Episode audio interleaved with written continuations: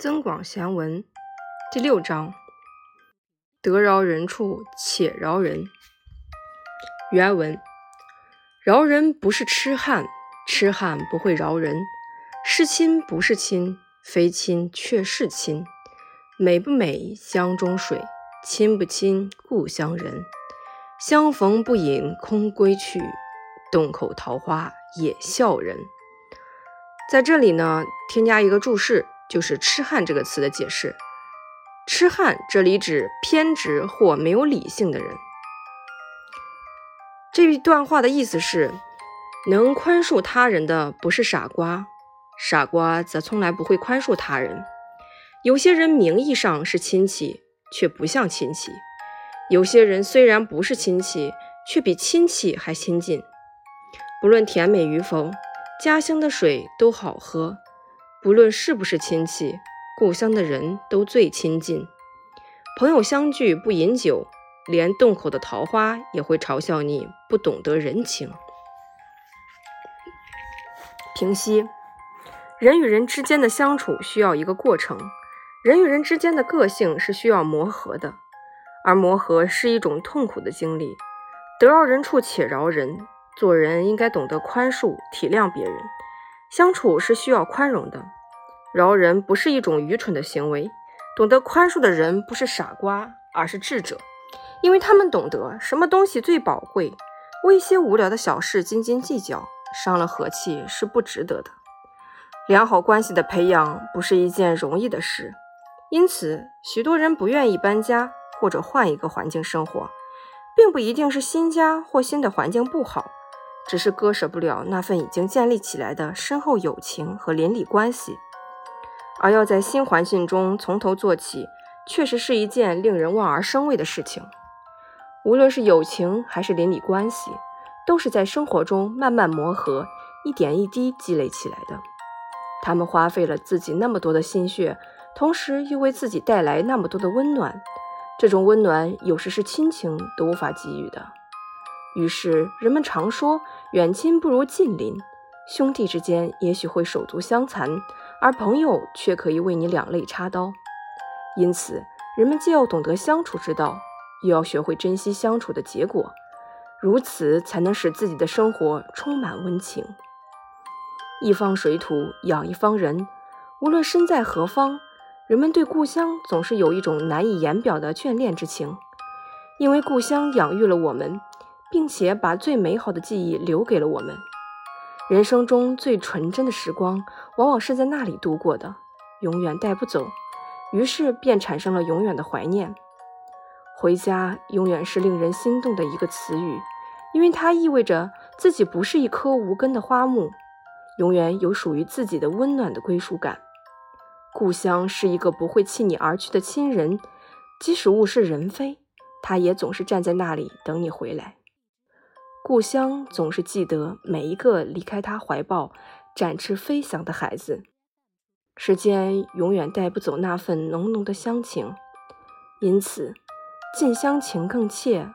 不敢问来人的顾虑是完全没有必要的。在这里呢，有一个故事链接，讲的是一个嗯古代名人的故事，叫管鲍之交。从前齐国有一对好朋友。一个叫管仲，另一个叫鲍叔牙。年轻的时候，管仲家里很穷，又要奉养母亲。鲍叔牙知道了，就找管仲一起投资做生意。做生意的时候，因为管仲没有钱，所以本钱几乎都是鲍叔牙拿出来投资的。可是，当赚了钱以后，管仲却拿的比鲍叔牙还多。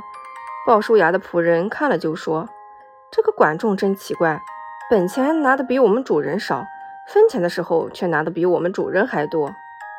鲍叔牙却对仆人说：“不可以这么说，管仲家里穷，又要奉养母亲，多拿一点没有关系的。”有一次，管仲和鲍叔牙一起去打仗，每次进攻的时候，管仲都躲在最后面；每次撤退时，他却跑在最前面。大家就骂管仲说：“管仲是一个贪生怕死的人。”鲍叔牙马上替管仲说话：“你们误会管仲了，他不是怕死，他得留着他的命去照顾老母亲呀。”管仲听到之后说：“生我的是父母，最了解我的人是鲍叔牙呀。”后来，管仲和鲍叔牙分别做了齐襄公的两个弟弟公子纠和公子小白的师傅。公元前六八六年，鲍叔牙预感齐国一定会发生内乱，就带着公子小白逃到莒国，管仲则带着公子纠逃到鲁国。不久，由于襄公荒淫无道。齐国果真发生大乱，另外立了国君公孙无知。第二年，大臣们又杀了新君，齐国一时无君，派派使者到鲁国去迎回公子纠当齐国国君。因此，避难于鲁国的公子纠和避难于莒国的公子小白都争相赶回齐国。鲁庄公支持公子纠主国，亲自率军队护送公子纠反齐。并派管仲拦击刺杀公子小白。管仲的队伍急行到即墨附近时，发现公子小白正在赶往齐国，便上前说服他不要去。但是小白坚持要去，于是管仲偷偷向小白射了一箭，小白应声倒下。管仲以为他已被射死，便不慌不忙地回鲁国去护送公子纠到齐国去。不料公子小白并未被射死。鲍叔牙将他救治后，赶在管仲和公子纠之前回到了齐国都城，说说服大臣们迎立公子小白为国君，这就是齐桓公。小白当上国王以后，决定封鲍叔牙为宰相。鲍叔牙却对小白说：“管仲各方面都比我强，应该请他来当宰相才对呀。”小白一听，管仲要杀我，他是我的仇人，你居然叫我请他来当宰相？鲍叔牙却说：“这不能怪他，他是为了帮他的主人纠才这么做的呀。”小白听了鲍叔牙的话，请管仲回来当宰相。管仲回到齐国后当了丞相，而鲍叔牙却甘心做管仲的助手。在管仲和鲍叔牙的合力治理下，齐国成了当时诸侯国中最强大的国家。管仲和鲍叔牙的友谊堪称典范。后来。大家在称赞朋友之间有很深的友谊时，就会说他们是管鲍之交。